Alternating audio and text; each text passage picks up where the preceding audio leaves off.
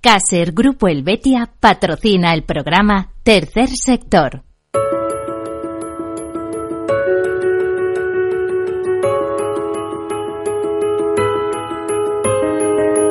Tercer Sector, un espacio para la economía social. Un programa dirigido por Miguel Benito.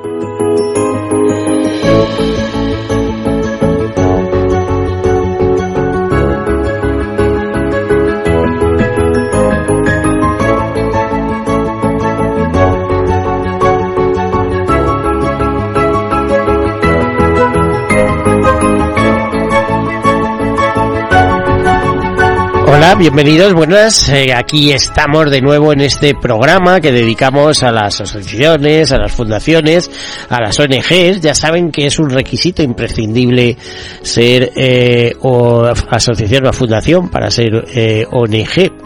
Es el programa de la economía solidaria social. Es el programa en el que hablamos también a veces con mutualidades, con mutuas, con cooperativas de todo tipo.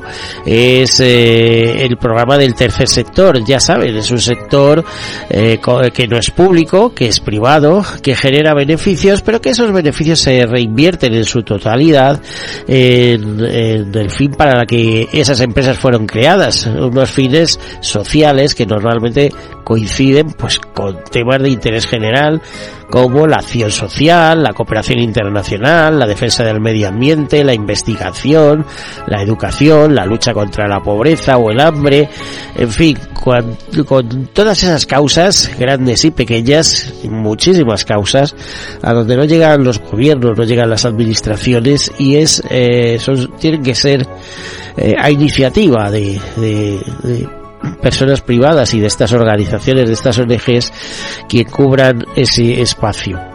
Decirles que si lo vimos desde la perspectiva económica es un mundo muy rico. Nuestro país se habla de aproximadamente, viene a suponer como un 10% del PIB.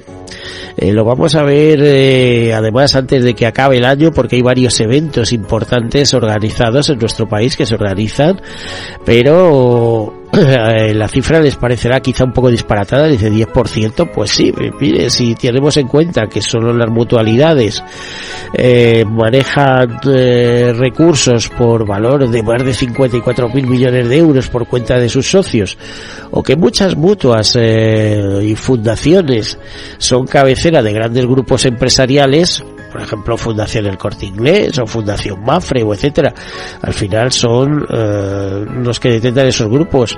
O también Fundación 11 etcétera. Y detrás hay eh, muchos empleos, muchos puestos de trabajo. Hemos oído además al a la vicepresidente del gobierno y también al propio presidente del gobierno hablar de eh, la necesidad de impulsar la economía solidaria y social. Pero claro también desde una perspectiva de economía productiva no pero que es una economía muy específica es la economía de personas para las personas. Bueno pues todo esto sería el mundo del tercer sector que también es de alguna manera la solidaridad mercantilmente organizada porque si no se organiza pues eh, no es eficaz y es muy importante que las acciones que se lleven a cabo sean eficaces. Vamos a contarles algunas notas de actualidad y eh, que hemos recopilado a lo largo de la semana y eh, entramos con nuestra entrevista muy interesante. Comenzamos.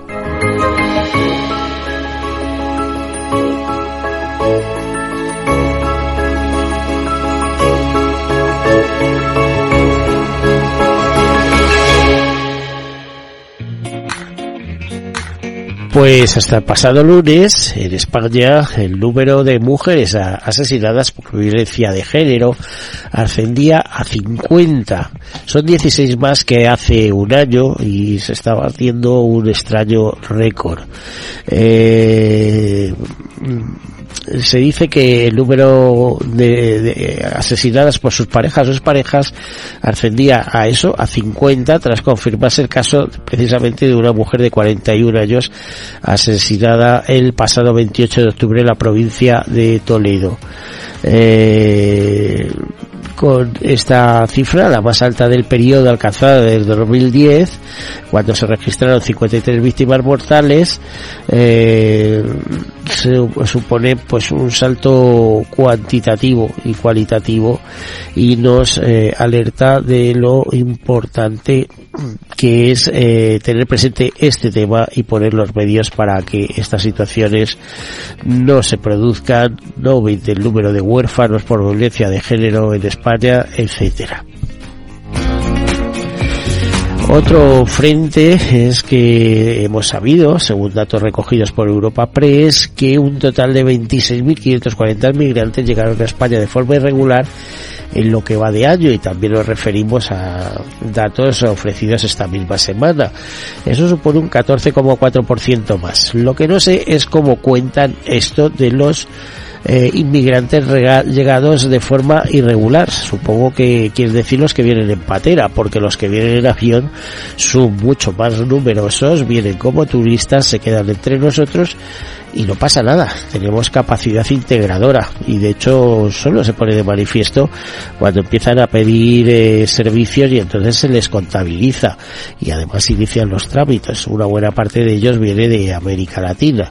Eh, de todos modos, el total de 26.540 migrantes eh, que han llegado a España de forma irregular eh, son datos del Ministerio de Interior a fecha de 30 de septiembre de este año y solo en la segunda quincena de septiembre, por ejemplo, se sabe que entraron de forma irregular por cualquier vía un total de 1.248 migrantes. En fin, pero las cifras de verdad, de verdad, de verdad, muy complicadas de saber tal como está el panorama. Y el Comité Español de Representantes de Personas con Discapacidad pidió la protección reforzada de las personas con discapacidad como clientes de servicios financieros. Todo esto con eh, efecto del 2 de octubre que se celebraba el Día de la Educación Financiera que este año además precisamente llevaba por lema finanzas inclusivas, finanzas para todos. Entre los colectivos identificados como vulnerables, eh, personas con discapacidad, niños jóvenes, mayores, etcétera, el FERMI ha denunciado que existe un riesgo claro de exclusión de las personas con discapacidad en el ámbito financiero. Por ello, desde el comité abogan por políticas públicas reguladoras de los servicios financieros que garanticen los derechos a estas personas con discapacidad o eh, vulnerables y con escasos conocimientos financieros. Y la Organización de Estados Iberoamericanos y las Naciones Unidas se comprometen a seguir impulsando la Agenda 2030 en Iberoamérica. Esto lo hemos conocido hace unos días también, eh, cuando nos decía que eh, se ha firmado un acuerdo de colaboración conjunta entre esta Organización de Estados Iberoamericanos y la ONU, representada por la Oficina de Coordinación de Desarrollo de América Latina y Caribe. El acuerdo buscará promover acciones para incentivar el logro de los objetivos de desarrollo desarrollo sostenible de la Agenda 2030 en toda la región, poniendo el foco en áreas como educación, ciencia, transición digital o igualdad de género, entre otros. Ambos organismos trabajarán de la mano para alinear el trabajo que desarrolla en la región en materia de desarrollo sostenible. Fundación Mutua Madrileña premia los mejores trabajos creativos de estudiantes de toda España contra la violencia de género mediante un vídeo que se llama Paralo, presentado por el grupo IE Salva Plata en la localidad de Fuente de Cantos Badajoz, que fue el ganador de las enseñanzas medias, eh, ha dado a conocer pues esos premios de la novena edición de su concurso nacional de centros de enseñanza y universidades por la igualdad y contra la violencia de género.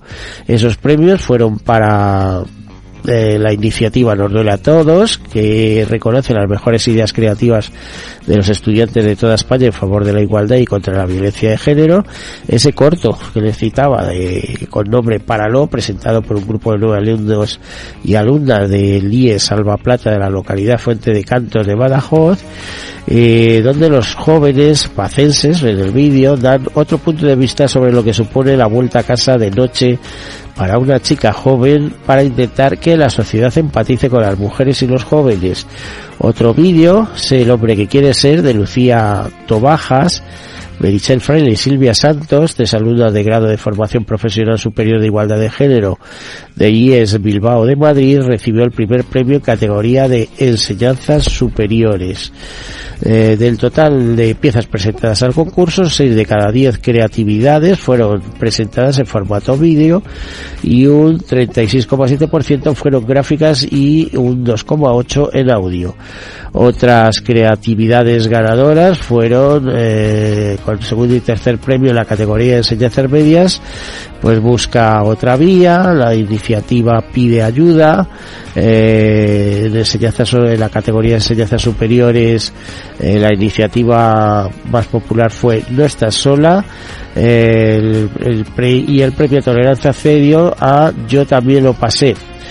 Bueno, pues todo esto ha sido apoyado en redes y eh, eh, se embarca dentro de ese programa de Fundación Mutua contra la violencia de género que en 2023 celebra su 20 aniversario y eh, como tal mutua, como tal fundación mutua y eh, desde el año 2012 viene impulsando estas iniciativas.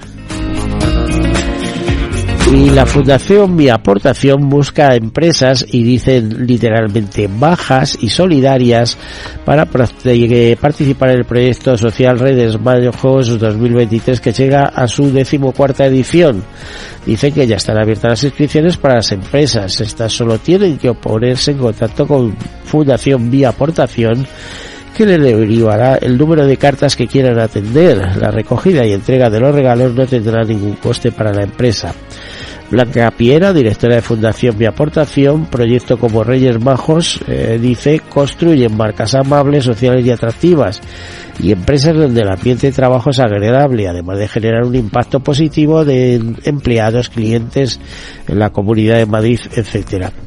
También tenemos una nota de Intrun eh, que y nos dice que según el informe europeo de pagos de consumidores de Intrun el 57% de los españoles quieren mejorar sus conocimientos financieros debido a la inflación y a los tipos de interés.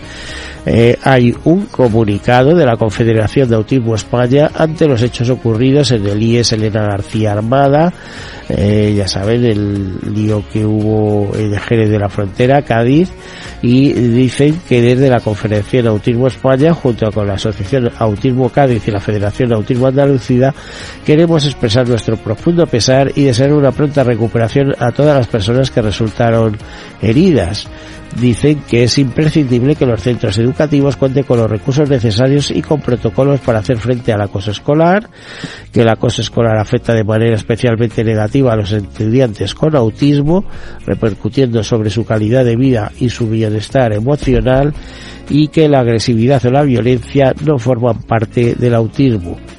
Eh, comentan en esta nota eh, que el presunto agresor tiene un posible diagnóstico de autismo eh, o comentar eso, comentar esa circunstancia solo contribuye a estigmatizar a un colectivo ya de por sí vulnerable y a poner en el punto de mira en esta condición como posible causa o desencadenante de esta situación, incluso sin tener una confirmación al respecto ni conocer el contexto o atender a ninguna otra circunstancia. Y en el Día Internacional, ya pasado también, eh, el, 1 de octubre, eh, de las personas mayores, eh, la Fundación Mutua de Propietarios aprovecha para decir que uno de cada tres mayores de 75 años tiene dificultades para acceder desde la calle a su vivienda. Dice que el 87% de los inmuebles debe eliminar barreras arquitectónicas, el 17% necesita un ascensor y el 28% una rampa para salvar el escalón de acceso del portal. De acuerdo con la normativa vigente, los propietarios pueden obligar a la comunidad de vecinos a asumir parte de las obras de accesibilidad. En España, 4,7 millones de personas tienen 75 años o más, y de ellos un 35% de las mujeres y un 14% de los hombres entre 75 y 84 años que viven solas. Bueno, pues eh, ya saben, eh, problemas de accesibilidad. Este, esta nota precisamente se solapa con una de Sanitas y, su fundación, donde dicen que el cuidado a los mayores se reinventa gracias a la transformación e innovación médica y que profesionales de esta entidad y expertos en salud ponen en común distintos puntos de vista para mejorar el sector del cuidado al mayor.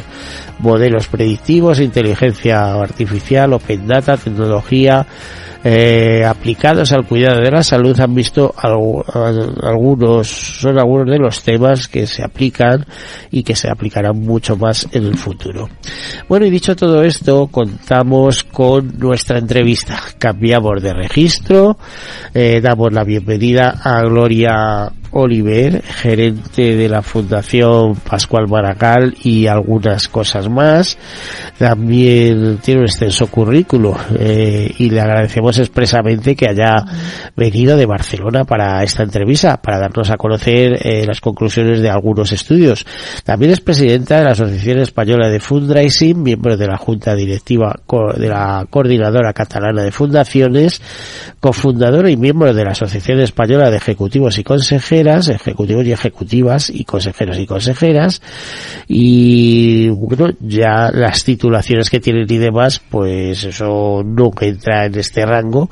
Eh, lo importante es darle la bienvenida. Gloria Oliver, ¿Qué tal? Buenos días. Hola Miguel, buenos días. Encantada de estar aquí. Eh, claro que sí. ¿Cómo, ¿Cómo está el tema, el panorama ahora mismo, o cómo lo contemplas desde Cataluña, porque tú estás eh, allí en Barcelona, cómo se contempla desde allí el panorama eh, en general de este tercer sector? Eh, eh, tanto desde la parte social como desde la perspectiva de, economía solidaria y social. Y te digo esto porque Cataluña siempre ha sido muy activo el tercer sector, siempre, ¿no?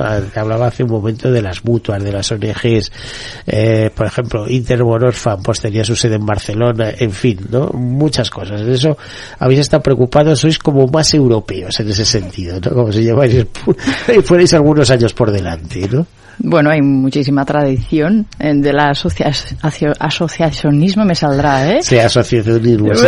Perdonad mi acento catalán. Soy de un sitio que ahora eh, estamos bastante arriba en la tabla del fútbol. Soy de Girona, así que todas mis L's y mi acento lo vais ahí a bueno, notar. Cuidado, ¿eh? que de Girona los más españoles españoles están en Girona también. O sea, allí, allí o eres de una cosa o eres de otra. Allí no te quedas en medio, ¿eh?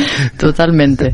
Pues en Cataluña también te digo que muchísimo orgullo de todo el sector fundacional, por ejemplo, desde la Coordinadora Catalana de Fundaciones, que también estoy dentro de la Junta Directiva, vemos como hay mm, mayor creación de fundaciones, las fundaciones en Cataluña crecen y tienen muchísimo interés, por ejemplo, en algo que nos preocupa a todos, ¿no? que es la profesionalización del sector. Entonces hay muchísimo, muchísimo interés en acceder, acceder a nuevas formaciones, acceder a nuevas formas de, llevar a cabo impacto social, ¿no? De hecho, contáis con la primera, yo creo, fundación de España y la más potente, una de las más potentes en Europa, que es la Fundación La Caixa, ¿no? Así es. Apoyando cientos, montones de, proyectos. Apoyando investigación, apoyando cultura, apoyando gente mayor y sí, sí, es eh, una de las fundaciones más importantes del mundo, te diría. Es decir, que mm. está ahí al nivel de la Wellcome Trust, de, la Fundación Bill and Melinda Gates.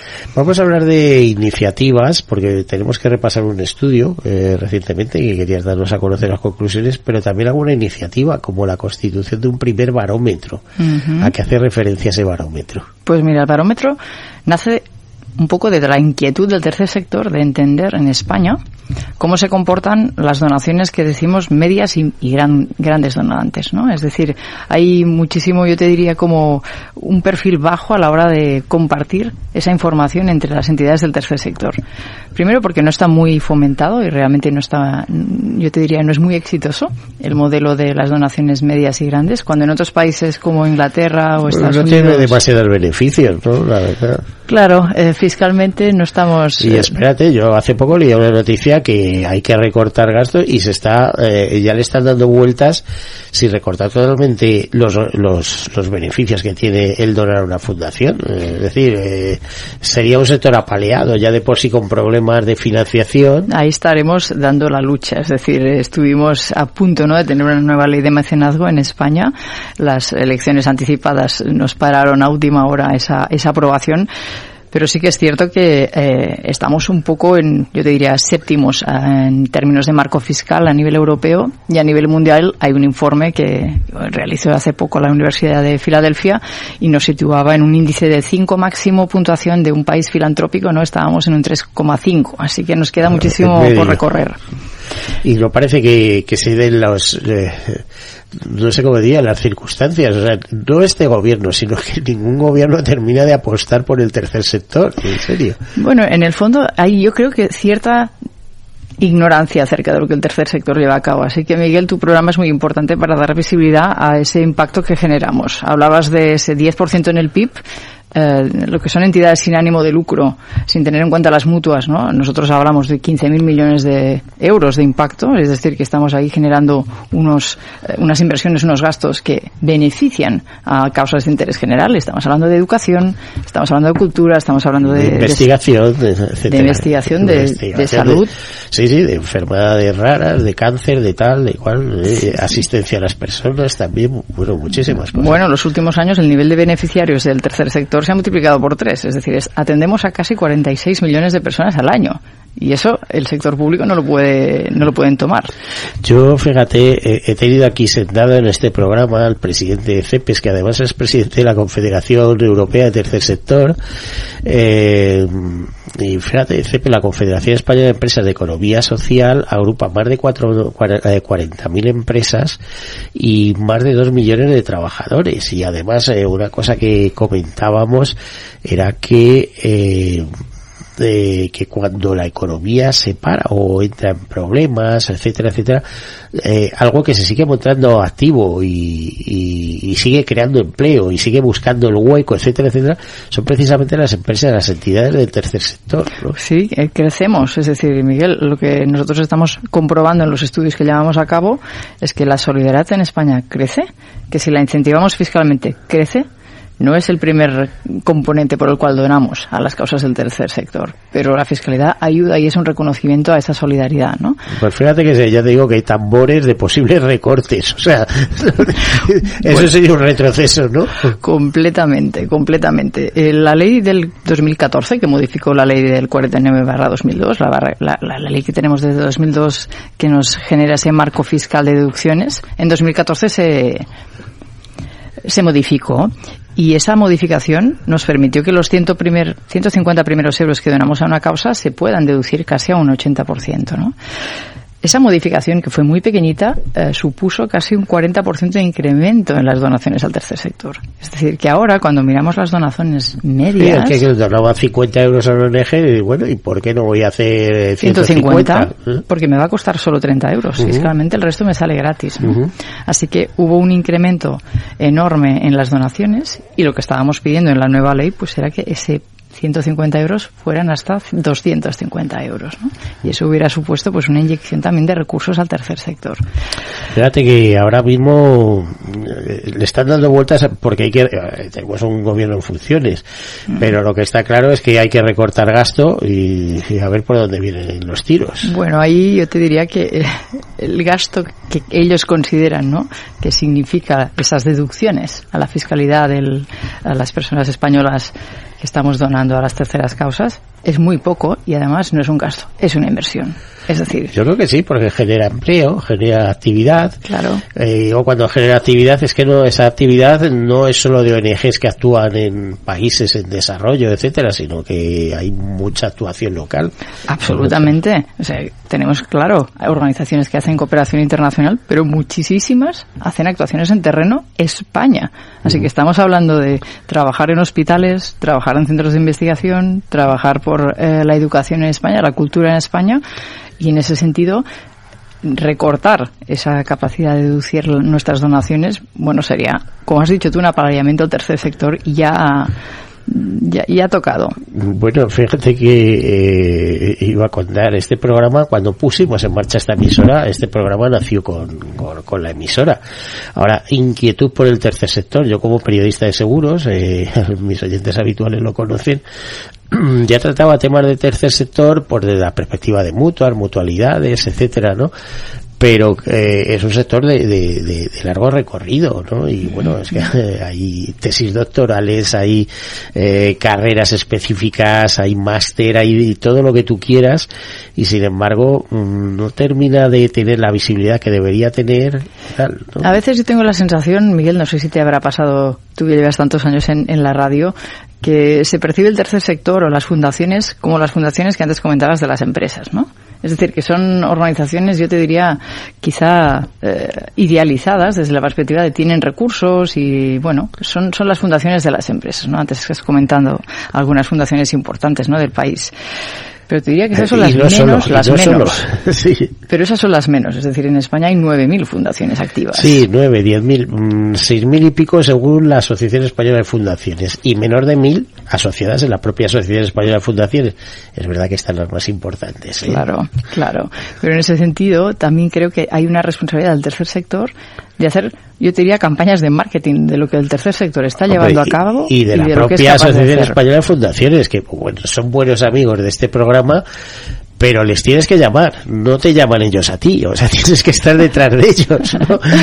pero bueno... Eh, Hacen una eh, labor extraordinaria, por ejemplo, cuando hemos trabajado todo el tercer sector, ¿no? Eh, de una forma súper, súper en equipo, reclamando esa ley del mecenazgo nueva, Mm, por supuesto hemos ido de la mano de la Asociación Española de Fundaciones, la Asociación Española de Fundraising, que yo ahora represento, la Coordinadora Catalana de Fundaciones, asociaciones y fundaciones andaluzas, plataforma del tercer sector. El tercer sector va a la una. Además, eh, fíjate, es que el mundo está enfocado por ahí. Hablaba en una entrevista eh, anterior a esta con, con un directivo y estaba hablando de objetivos eh, ISG, ASG, ambientales, eh, sociales y de gobernanza, a los que se dirige toda la empresa y además alineados con los ODS, con mm. sus 17 objetivos y, sus metas, sus más de 400 metas. Miguel, quien sabe de ODS y quien sabe de ESG es el tercer sector. O sea, llevamos años impactando en temas de mejorar la gobernanza, en temas de mejorar el clima, en temas de mejorar eh, el bienestar social. Así que yo creo que sí que tendría muchísimo sentido fomentar un acercamiento de las empresas al tercer sector. Si quieres con ese viaje común. Eso, es fundraising. eso es fundraising, pero a la vez es sumar para impactar, ¿no? Desde la perspectiva de los ODS. ¿Y cómo se, que, en el barómetro este que ponéis en marcha, qué es lo que habéis hecho exactamente o qué vais a hacer? Pues ya lo hemos hecho y ha salido publicado los resultados y lo que se lleva a cabo es un análisis con varias organizaciones del tercer sector que participan en el barómetro y se analiza las bases de datos de esos donantes, ¿no? Que aportan recursos a estas organizaciones. Y se sacan conclusiones, pues, del gran donante en España, ¿no? Cómo es, cuál es su tendencia, cómo se siente, se siente bien tratado para mm, llevando a cabo esas, esas donaciones. Venga, cuenta. vamos, a, no, vamos a hacer una cosa, vamos a hacer una breve pausa, porque ya estamos a mitad del programa, y continuamos después y nos empiezas a contar las conclusiones de ese primer barómetro. Muy bien. Capital Radio. Siente la economía.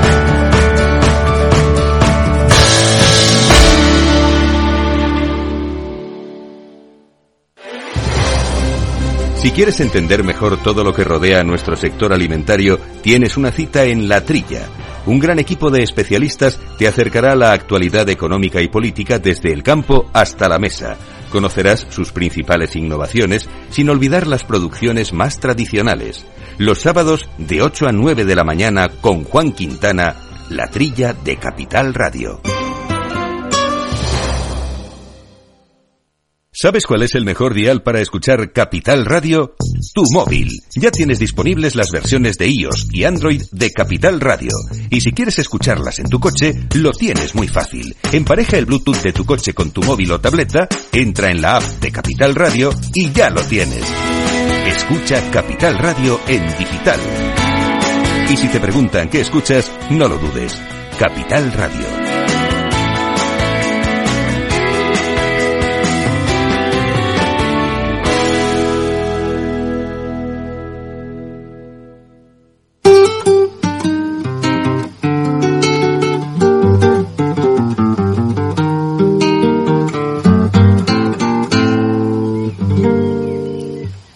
su café, cómo estuvo su agua y panela. Qué buenas arepas las que prepara doña Rubiela. Qué tal el ajiaco con el frío de la mañana y el sabor de la papa que traje fresquita y de la sabana. Discúlpeme si interrumpo su desayuno. Para salir de las dudas es el momento más oportuno. Dígame usted si conoce la molienda el azúcar es solo una bolsa que le compran en la tienda. Y cuénteme qué sabe de su tierra, cuénteme qué sabe de su abuela, cuénteme qué sabe del maíz, o acaso ha olvidado sus antepasados y su raíz. Dibújeme el árbol del cacao, mientras se toma ese chocolate con pan tostado. Dígame su merced, ¿qué sabe del asadón? Ese es el que le trae a usted las sopitas al cucharón. Y cuénteme, ¿qué sabe de su tierra? Cuénteme, ¿qué sabe de su abuela? Cuénteme, ¿qué sabe del maíz? ¿O acaso ha olvidado sus antepasados y su raíz?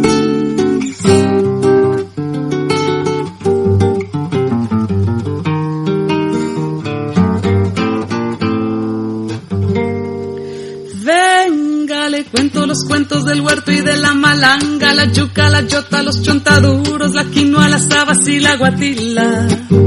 Le tengo el guandú, las arracachas y la calabaza, le traigo guineos, también chacha, frutos y unas papitas en la mochila. Ay, perdón señor, por ser yo tan imprudente, es que a veces me llegan estos pensamientos irreverentes. ¿Pa' qué va usted querer saber sobre el arao? Si allí en la esquina lo encuentra toitico bien empacao.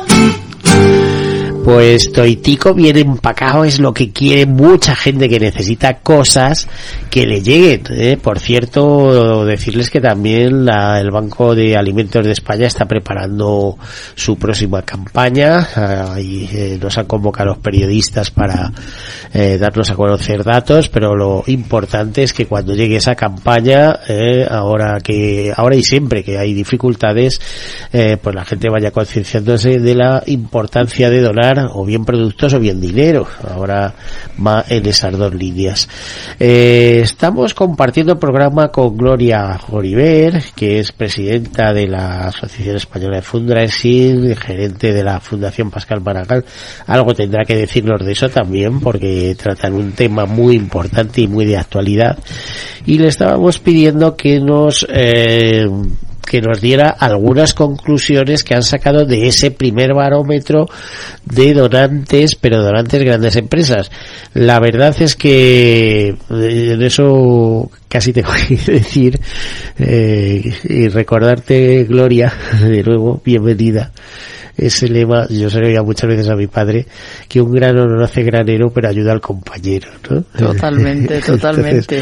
eh, eh, uno a uno, Cualquier donante y cualquier donación es bienvenida a las entidades del tercer sector, por supuesto que sí. Mm. Y lo que hemos descubierto con este primer barómetro es que la solidaridad en España, como digo, es, es- está muy extendida y que realmente hay ganas de ayudar al tercer sector y a las cosas de interés general, aunque queda mucho recorrido para llegar a una cultura tan extensa como la que tienen en Estados Unidos ¿no? o en Inglaterra.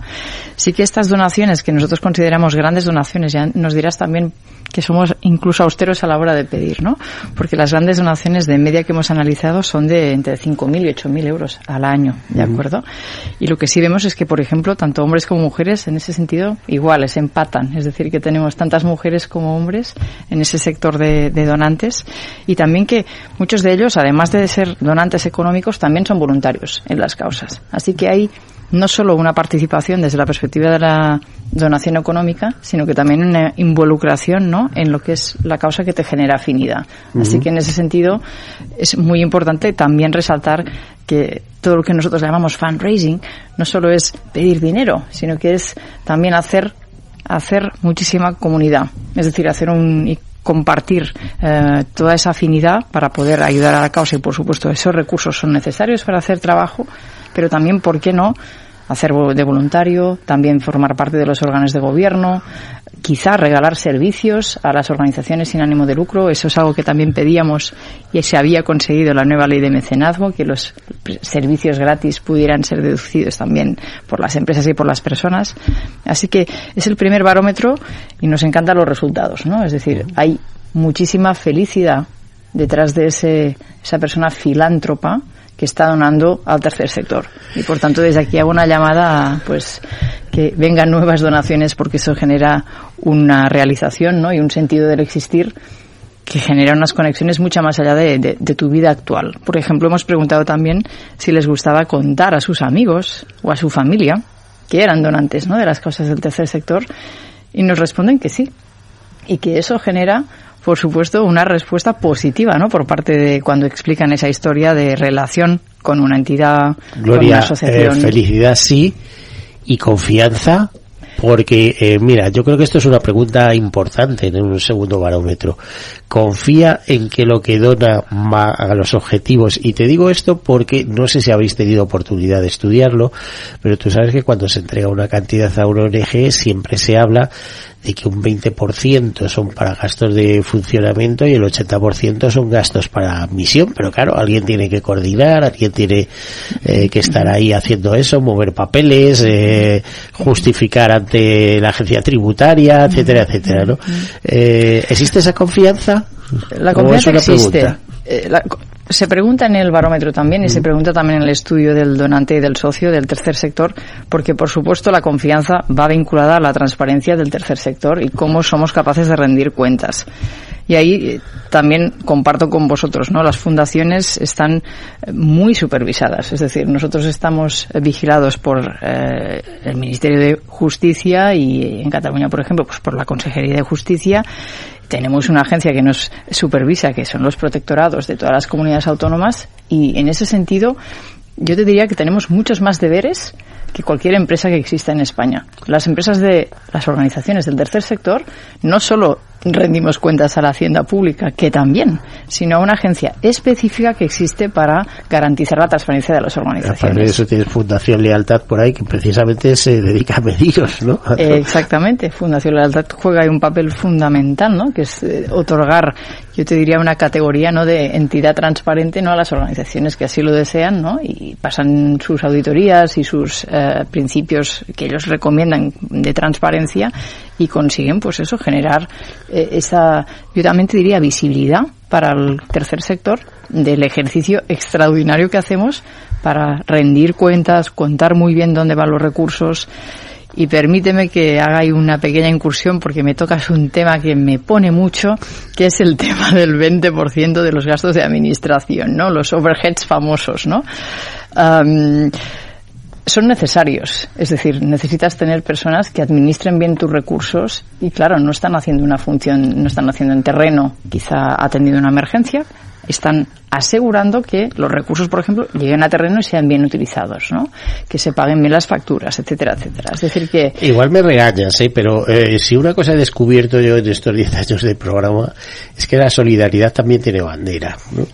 Entonces, cuando nosotros donamos a ONGs españolas, sabes que ellas crean puestos de trabajo en, primero, en, en el país de origen de esa ONG y segundo, que cuando llevan la ayuda la llevan eh, pues con, con, la bandera de España o, o, la cooperación española del Estado español o lo que tú quieras, ¿no? Pero si tú lo estás haciendo con otras y en esto, bueno, yo te diría que son internacionalistas todas las ONGs, etcétera, etcétera, pues eh, te está llevando los puestos de trabajo a Londres o a Nueva York o a París o a Bruselas, no sé si me entiendes, eh, y además esa acción, eh, aunque los recursos puedan salir de este país se invierten en una, o sea, sin bandera, ¿eh? bajo el marchamo de, de determinada ONG, pero tal. O sea, es decir, que la solidaridad es importante, pero también es importante que apoyemos lo nuestro, ¿no? Claro, y yo creo que es importante apoyar todo aquello que te genere afinidad. Es decir, que si la cooperación internacional para ti es importante, pues dona a organizaciones que trabajen en cooperación internacional. Y si para ti es importante dar soporte a todo lo que hay eh, de necesidad, porque la hay y mucha en España, dona en España. Yo siempre digo que no es una suma de base cero esas donaciones, es decir, no, no lo dono a una organización para sacárselo a otra. Lo que tenemos que conseguir es que el pastel sea mucho más grande, es decir, que haya mucha más solidaridad y que llegue allí donde todos tenemos nuestro corazón, ¿no? nuestra afinidad. Y siendo definido por cantidad de ONGs y de organizaciones eh, España como un país muy solidario en su conjunto y demás, ¿todavía quieres más? Sí, porque queda recorrido, porque cuando miramos las declaraciones de IRPF, por ejemplo, ¿no? que te decía que en 2003 había solo un millón de donantes. En 2019, cuatro millones de donantes. Pero población activa hay muchísima más. Mm, tendríamos que llegar a los veintitantos millones. Por ejemplo, y generar muchísima felicidad. Antes hablábamos de cuán deconectada se siente la sociedad que está donando actualmente a las causas de interés general. Porque al final, ese compromiso de las personas que estamos donando a las organizaciones genera de alguna forma una manera de vivir y una manera de pensar y una manera de alinear aquello que eres y aquello que quieres proyectar, ¿no? Es decir, que es, va mucho más allá de la donación pura y dura, ¿no? Por eso no me gusta hablar mucho de los euros y la captación, sino que es una forma de vivir. Es decir, si tú te sientes comprometido con determinadas cosas que te resuenan dentro, porque me resuena la causa de la vulnerabilidad, de la infancia, de la salud, de la investigación, de la cultura, de la educación, la cooperación internacional dona a esas, a esas organizaciones porque te garantizo que son transparentes, te garantizo que utilizan muy bien los recursos, estiran los euros como los chicles. Es decir, que intentamos aprovechar lo máximo para impactar lo máximo, ¿no? Y en ese sentido, claro que generamos puestos de trabajo. En España, de forma directa, el tercer sector genera 100.000 puestos de trabajo. Y como te decía... Tercer sector social, ¿no? Tercer sector social. En ese sentido, si añades las mutuas, si añades, tú ya estabas hablando de medio cooperativas, cooperativas, cooperativas, que son importantísimas. Pues vete sumando puestos de trabajo.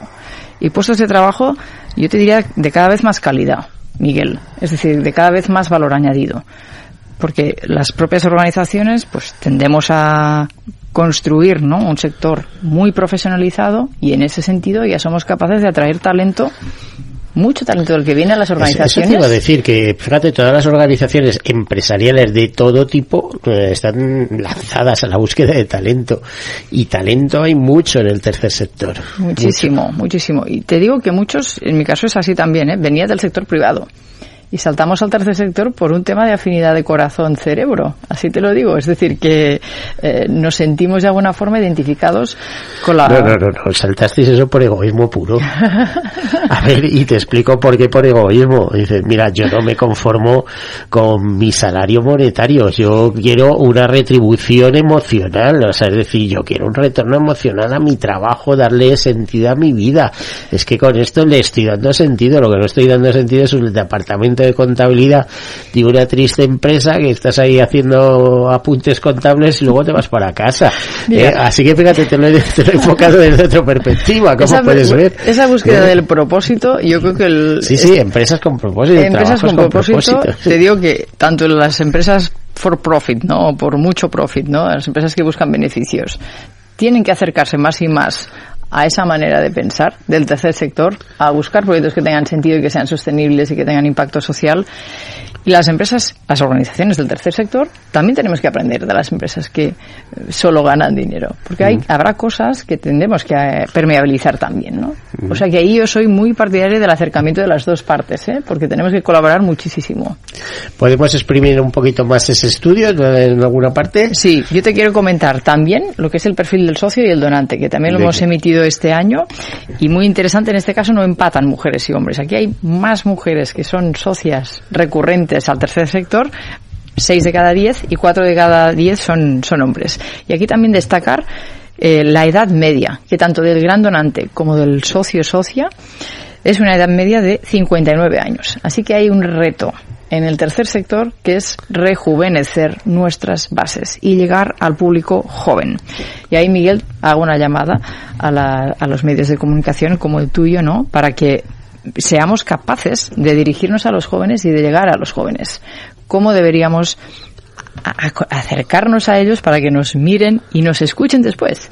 Y eso al tercer sector nos está costando. claro, es que están instalados en la necesidad muchas veces y no ven que pueden ser actores del bando contrario, es decir, de, aportar, ¿no? Actores de la transformación. Hay, de todo, hay mucho voluntario joven, como tú sabes. Sí, ¿eh? y esa parte es, yo creo que es la primera entrada, ¿no? Al tercer sector, el primer contrato al tercer sector, que puede ser a través del voluntariado, puede ser a través de ser embajador de redes sociales. Pero no solo el tercer sector, entras en el tercer sector y en el mundo de la empresa eh, automáticamente, porque en tercer sector te has desarrollado, has aportado, como tú mm. dices, mm. eh, pues con redes sociales, con cosas, y, y cuando te quieres dar cuenta, eh, estás trabajando para cualquier tipo de organización. Así es, sí, sí, es una fuente de empleo buenísima que a los jóvenes hacemos una llamada a que se presenten a nuestras ofertas de trabajo, por supuesto, y que también piensen ¿no? en cómo pueden colaborar con las eh, organizaciones eh, sin ánimo de lucro, con las entidades del tercer sector, no desde la perspectiva de la aportación económica, porque como bien decías, pues a veces empiezas ¿no? a trabar y estás sobreviviendo, o sea, no, tienes un sobrante que poder donar. Pero eso es un psicólogo que ha terminado, un médico que ha terminado, o sea, hay, hay, muchos caminos eh, que te puede ofrecer el tercer sector porque tiene muchas vías de colaboración, de tal, y de, oye, no te vamos a retribuir, pero vas a adquirir experiencia, etcétera. Totalmente. Y, y puedes irte convirtiendo, ¿no?, en estas personas que, que donan, que donan al tercer sector de forma recurrente y que también hemos descubierto este año que el número de bajas o sea, se ha rebajado. Es decir, que donan más, o sea, donan casi de media 150 euros al año y las bajas cada año, personas que se tienen que dar de baja por circunstancias económicas o porque de alguna forma pues pierden la afinidad con la causa, ese porcentaje también se ha reducido. Ahora es de un 7% y en el estudio anterior, que es cada dos años, era de un 9%. Así que ahí también hay mayor compromiso y mayor fidelización ¿no? de las bases de las organizaciones. Y ahí también te digo, Miguel, que el tercer sector cada vez más es más bueno comunicando y explicando cómo hacemos las cosas y por qué es importante ¿no? Eh, llevar a cabo y desarrollar los proyectos del tercer sector. A ver, una pregunta que va en otra línea. Tú eres eh, gerente de la Fundación Pascual Maragall, que yo creo que está muy enlazada con investigación de Alzheimer, etcétera. ¿Cómo llegas a ese cargo y qué hacéis exactamente en la fundación? Pues Miguel, llego a ese cargo saltando de otro cargo que tenía en el Hospital Clínico de Barcelona. Nosotros nos dedicamos, y se dedica al Hospital Clínico de Barcelona a hacer investigación biomédica de todo tipo, de cáncer, de SIDA, también Alzheimer. Y nada, conozco a un máster y conozco al que fue el primer director de la Fundación Pasco Maragall, ¿no? Recientemente diagnosticado Pasco Maragall de un principio de Alzheimer. Y en la fundación Hace 15 años que existimos, me parece ayer, ¿eh? porque yo llevo ahí casi 14. Estoy desde los inicios y llevamos a cabo investigación biomédica, que es el único camino para encontrar una solución a una enfermedad que no tiene tratamiento, no hay ningún fármaco que pueda cambiar el curso de la enfermedad ni curar, ¿de acuerdo?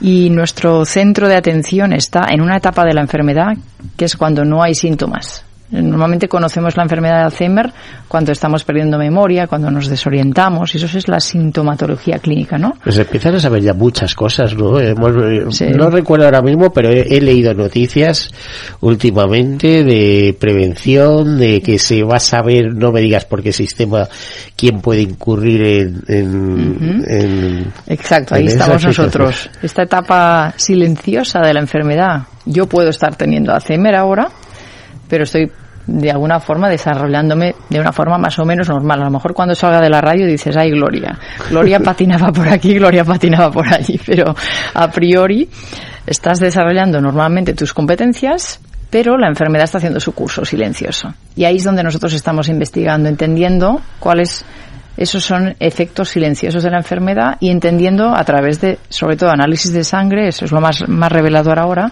porque es muy fácil y es muy barato con un análisis de sangre, pues leer si hay enfermedad preclínica en esos análisis de sangre. Y a partir de entender si tengo esa enfermedad silenciosa, poder llevar a cabo intervenciones que, que prevengan la aparición de la enfermedad clínica, ¿de acuerdo? Y ese es el enfoque, es la prevención, intentar buscar determinar en la población general quién puede tener riesgo de padecer Alzheimer y en paralelo buscar fármacos que puedan controlar ese factor de riesgo y evitar que aparezca la enfermedad. Aunque eh, se ha hablado también de algún fármaco últimamente y demás, pero eh, no existe la pócima perfecta todavía. ¿no? Todavía no, pero estamos muy esperanzados, Miguel, muy esperanzados, porque esta enfermedad hace 120 años que está descrita científicamente. Y mucha gente nos pregunta, ¿y no ha, no ha salido nada en tantos años ¿no? de investigación? Siempre contamos que la investigación hasta hace 20 años se había centrado en cuando ya estábamos enfermos clínicamente, ¿de acuerdo? Si yo te digo que esta enfermedad hace 20 años que me está dilapidando el cerebro, entenderás que cuando aparezco, ¿no? Intentando investigar, después de 20 años de estar siendo sometida a ataques de la enfermedad, pues es demasiado tarde. Yo lo he visto en mi propia familia, o sea, es decir, es algo que me interesa mucho. Aquí eh, la Fundación Alzheimer España eh, viene recurrentemente a este programa a contarnos y demás. bien. O sea, que, que en tu caso me interesa mucho que me cuentes todas estas cosas, que nos cuentes en general. ¿no? Pues la Fundación Pascua Margalla está a tu disposición y a disposición de todas y todos para, por supuesto, divulgar acerca de cómo podemos prevenir la enfermedad de Alzheimer. Y ahí comparto un conocimiento científico que ya está totalmente descrito y es que uno de cada tres casos de la enfermedad de Alzheimer, incorporando prácticas de salud cardiovascular, podríamos evitarlo. Es decir, si mañana todos nos ponemos a comer dieta mediterránea, a hacer ejercicio y a cuidar nuestro sueño, a tener ciertos retos Y a intelectuales, cuidar la microbiota y tal igual. pues uno de cada tres casos ya no aparecería. Y esto en países del norte que hace años que están implementando políticas de prevención de riesgo cardiovascular, se están dando cuenta que ahora sus poblaciones tienen menos Alzheimer. Por la misma regla de tres en España debe haber poco, ¿no? Porque además eh, se da en personas mayores que eso sí que han tenido dieta mediterránea, no son los que han estado comiendo hamburguesas precisamente. Sí, seguramente. Lo que pasa que si lo combinamos, eh, es una enfermedad que responde a varios factores de riesgo y a una combinación de factores de riesgo, ¿no? Si has tenido una dieta mediterránea buena, pero a lo mejor has fumado o has bebido o no te has cuidado de alguna forma haciendo ejercicio, pues compensas de alguna forma, restas ese factor de riesgo que habías compensado con una buena dieta mediterránea, pero restas ahí puntos, ¿no? Con otras prácticas que no son tan cardiosaludables, ¿no? Así que, de alguna forma, nosotros fomentamos también la práctica de la salud y del cuidado, ¿no? Personal desde la perspectiva cardiovascular, pero eso solo explicaría uno de cada tres casos, ¿no? Así que el- los otros dos tercios de la enfermedad ahí estamos muy, muy, muy fuerte, muy con foco de entender esos biomarcadores en sangre, buscar fármacos que Desde puedan... la fundación, básicamente que, y además fíjate, con fundraising por medio, eh, uniendo esos dos papeles, imagino eh, que estás muy activa en la búsqueda de fondos para investigación. Luego no sé qué más facetas desarrolla la fundación, pero investigación primordial. ¿no? Investigación primordial y ayudar en el hoy de la enfermedad también primordial, porque hasta que no se encuentre una fórmula ¿no? para prevenir esta enfermedad, tendremos que tener cuidado de las familias que sufren la enfermedad. ¿no? Desde la Fundación Pascua Maragall, por ejemplo, la figura de la cuidadora es fundamental, ¿Y por qué dices cuidadora y no cuidador? porque tres de cada cuatro son mujeres. Y entonces, como soy feminista, lo siento, Miguel, tengo que decir cuidadoras y cuidadores. Pues yo no estoy de acuerdo, ¿eh?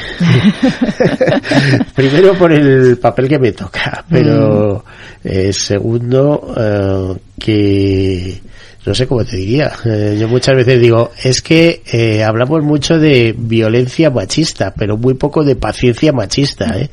Y cuidar de, de tu mujer durante muchos años, Mm, bueno, y sí, conozco unos cuantos casos, ¿eh? Mi- Miguel, eh, tienes razón. Nosotros siempre damos eh, protagonismo a una enfermedad que está muy feminizada, porque y en ese sentido, por supuesto, en nuestros grupos hacemos grupos con neuropsicólogos que acompañamos durante exactamente casi dos años ¿eh? a personas que están cuidando a su persona familiar que son cuidadores que no son profesionales. O sea, ha recibido un diagnóstico tu persona querida y tú hasta el día anterior eras una persona normal. Quiere decir que no habías cuidado nunca de esa Mira, forma. Tan es así que te- tú fíjate, eh, yo esta tarde lo cuento como, bueno, como anécdota, que no sé hasta qué punto voy a contar, el fallecimiento de la madre de una amiga. Y digo, oye, yo no sabía que estuviera enferma y me dice, yo tampoco. Es decir, que Caray. una persona se muere de repente y Mm, ya sí, está. sí, sí, sí. Y, y no estás preparado para eso. ¿no? Y además la causa seguramente ha pasado desapercibida absolutamente. Claro. Es decir, esto nos puede ocurrir a cualquiera. Y lo que cuentas, eh, pues lo mismo, sobre una invalidez, sobre... Esto, esto te llega y dice, ¿y por qué me ha tocado a mí? No, pues... Claro, pues aquí organizaciones como la nuestra atendemos a esas familias que sufren este tipo de duelos inesperados y el duelo de recibir un diagnóstico en casa es enorme, porque al final empiezas a despedirte de esa persona en vida, ¿no? Y tienes que cuidarte como cuidador Pero si puedes despedirte, tú imagínate que es de un día para otro. No, claro, digo, eso es mucho peor, ¿no? Desde la fundación nosotros el hoy también lo cuidamos, ¿no? De las personas que están teniendo, pues eso, esa, esa experiencia cuidando a una persona querida con un diagnóstico de Alzheimer y, y por supuesto los fondos somos una entidad privada y los fondos eh, que nos entregan los socios, los, las socias, los donantes van eminentemente a la investigación, que es lo que va a hacer que paren los casos de, los casos nuevos de diagnósticos de Alzheimer, pero también en el hoy de la enfermedad. Mientras no encontramos esa solución, que es a medio largo plazo, en el hoy de la enfermedad, trabajando con lo- las personas cuidadoras y también trabajando para poner y cambiar la consideración social de esta enfermedad, porque esta enfermedad ha sido muy estigmatizada. ¿Cuántas personas, Miguel, habrás conocido, no? Que te dicen, o les cuesta, ¿no? Acabar diciendo que a mi padre o a mi madre le han diagnosticado Alzheimer. Porque es una enfermedad que se asocia, bueno, a toda una serie de recorridos, pues, sí, muy dramáticos, mucho, ¿no? Mucho desconocimiento y a veces se asocia también con la senectud o con la demencia senil. Y no es exactamente lo mismo. Bueno, es que la demencia senil como tal no existe como diagnóstico. Es una demencia que no sabían clasificar hasta que no había métodos técnicos para hacerlo, ¿no? Pero seguramente esa demencia era, en la mayoría de los casos, provocado por un Alzheimer y en otros casos por unos cuerpos de Levy o una demencia frontotemporal. Y cuando no había tecnología para saber discernir qué tipo de demencia se llamaba demencia senil. ¿no? Oye, y el paso de atender a los pacientes, porque formáis cuidadores, etcétera, ¿ese lo habéis dado o pensáis darlo en el futuro? Y cuando digo atender a los pacientes me refiero que tú sabes lo, lo importante que es para estas personas que empiezan a perder memoria y demás, el juntarlos colectivamente, en, esti- estimularlo, estimular el, el. Eso es fu- el- el cerebro mediante Talleres de memoria. sí, efectivamente, Sí. ese tipo de cosas. Esto es fundamental y ahí, por ejemplo, las organizaciones como las asociaciones de familiares de Alzheimer hacen un trabajo increíble desde hace muchísimos años y tienen sus centros de día, trabajan todo el tema de la estimulación cognitiva de una forma extraordinaria. Ahí nosotros de momento no estamos, colaboramos con ellos, por supuesto, por ejemplo, si se quieren hacer estudios científicos, colaboramos con ellos y, y en ese sentido por supuesto tenemos que cooperar ¿no? juntos. Habrá un cambio en la enfermedad y en cómo tratamos a los pacientes porque los pacientes cada vez se van a detectar más temprano. Porque si te digo que a través de un análisis de sangre no podamos ya no ver que Gloria a lo mejor tiene un problema ¿no? o tiene un factor de riesgo aumentado de la Es que enfermedad. envejecemos, ¿eh? El promedio de edad de la población Me española, estás- me estás 44 intentando años. me, me quieres decir algo acerca de mí? Que me estoy envejeciendo. ¿Quieres No, decirme en absoluto. Yo soy bastante más mayor que tú. Mira, lo único que te voy a decir no que envejeciendo, lo que envejece es el programa porque se nos va. ¿eh? Ya sabes que la radio está hecha de tiempo y del tiempo debemos confiar. Pero el problema es que estamos en los dos últimos minutos. Así que, Gloria, eh, los mensajes que quieras trasladar. Es Pues, tu en- momento. eh, sobre todo, eh, llamar y hacer una llamada específica a la población española de que sigan donando, de que sigan siendo socias y socios de las organizaciones sin ánimo de lucro, hacer una llamada a las empresas que participen del tercer sector, que lo hagan sin ningún límite, sin ningún reparo, que ese, esa inversión va a tener retorno para, para sus clientes, para su, para su propio negocio. Y por supuesto, Miguel, muchísimas gracias a ti y Capital Radio por invitarnos a esta sensacional entrevista. Bueno, pues muchísimas gracias, lo hemos pasado muy bien. Gloria Oliver, eh, gerente de la Fundación Pascual Maragall, que nos acaba de estar explicando, presidenta de la Asociación Española Fundraising, entre otras cosas, porque también es coordinadora de las ONGs de Cataluña, etcétera, etcétera. Mm, vamos a despedirnos, nos despedimos con esas campanas de la sal- eh, para la salud de la eh, ONG Música eh, Música para la Salud eh, y les dejamos con ella, o sea, no se entiende. Así que feliz semana y ya saben, sean felices y lo mejor está siempre por llegar. Hasta luego. Hoy sé que es verdad. Hoy me siento fuerte. Hoy doy gracias a los valientes, todos juntos llegamos hasta aquí. Hoy le gano una batalla al tiempo y a la vida. Yo me aferro porque hoy puede, hoy puede ser el día, el día en que nos toque cantar. Hoy suena la campana, se abre la ventana, puedo ver entrar el sol mientras canto esta canción. Suena la campana, habla de